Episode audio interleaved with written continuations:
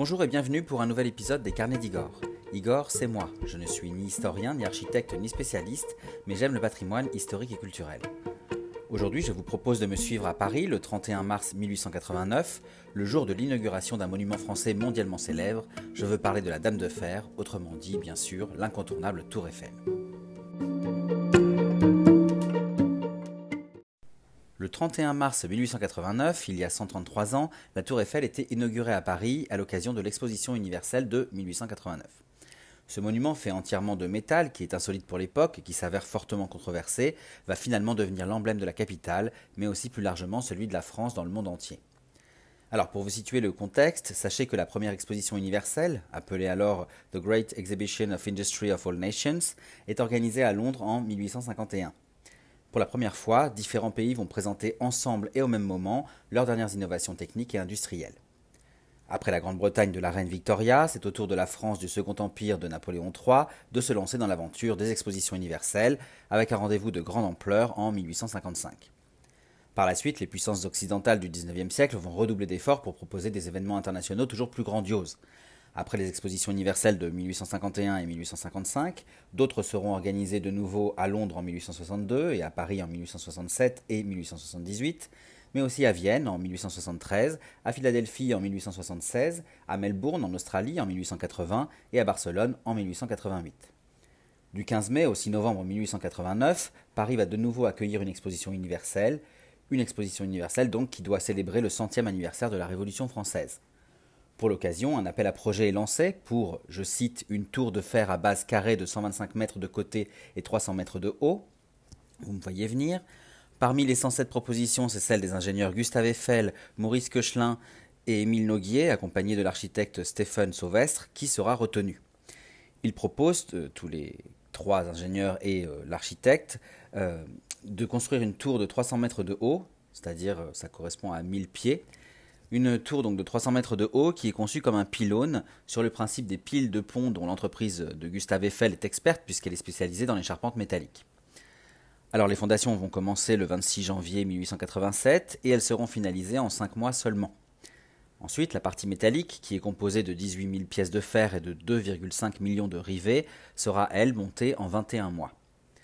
Finalement, le 31 mars 1889, grâce aux 150 à 300 ouvriers qui travailleront dessus, et après 2 ans, 2 mois et 5 jours, la construction de la tour Eiffel est terminée en un temps record pour l'époque.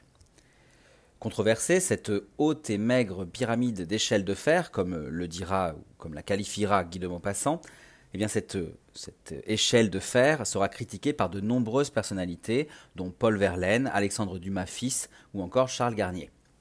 Mais alors, une fois inaugurée, il faut savoir que celle qu'on appellera désormais la Dame de Fer va connaître un succès immédiat, un succès populaire. Ainsi, pendant l'exposition universelle, 2 millions de visiteurs, c'est-à-dire 12 000 par jour, vont euh, gravir les trois étages de la tour Eiffel, la tour Eiffel qui est alors le plus haut monument du monde. Ces visiteurs vont découvrir pour la première fois de l'histoire une vue aérienne de, Paris, puisque je vous rappelle que l'aviation n'existe pas encore. Et parmi les personnalités qui seront les premières à y monter, on va compter l'actrice Sarah Bernard, le prince de Galles et même le célèbre Buffalo Bill. Finalement, il n'y a rapidement plus de polémique et la tour Eiffel est adoptée. Son créateur, Gustave Eiffel, va même recevoir la Légion d'honneur des mains du président de la République, Sadi Carnot, et tout ça se fera au sommet de sa tour, donc au sommet de la tour Eiffel. Alors au départ, l'édifice ne devait rester en place que 20 ans avant d'être détruit. Mais finalement, il va être sauvé par la science, puisque Gustave Eiffel va proposer de s'en servir pour travailler sur la diffusion des premières transmissions radiographiques. Ainsi, la tour Eiffel va servir de télétransmetteur pour la radio publique dès 1925, puis elle servira pour la diffusion de la télévision, et bien sûr, même aujourd'hui, pour la TNT.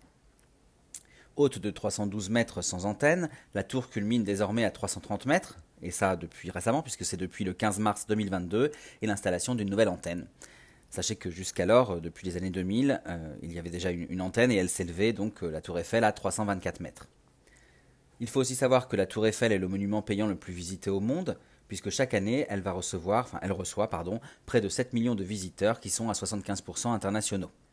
Au final, si on fait le calcul, depuis sa création, la Tour Eiffel a accueilli près de 300 millions de personnes. C'est énorme. Pour finir, je vous propose quelques chiffres concernant justement la Tour Eiffel.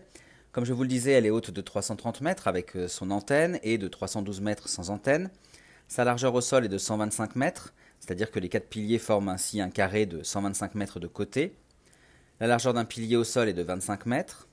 Le premier étage se situe à 57 mètres, le deuxième à 115 mètres et le troisième à 276 mètres. Enfin, la tour Eiffel pèse au total 10 100 tonnes, dont 7 300 tonnes de charpente métallique.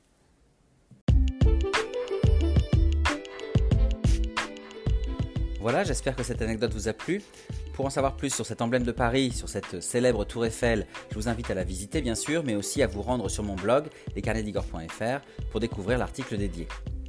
Pour finir, je vous remercie pour votre écoute et je vous invite donc à visiter mon blog pour retrouver d'autres anecdotes et d'autres visites de mes lieux historiques et culturels favoris dans les articles et les podcasts dédiés. Vous pouvez aussi me suivre sur Facebook, Instagram et YouTube pour retrouver toutes mes actualités en photo et en vidéo. Et je vous dis à très bientôt pour d'autres aventures, d'autres anecdotes et d'autres visites.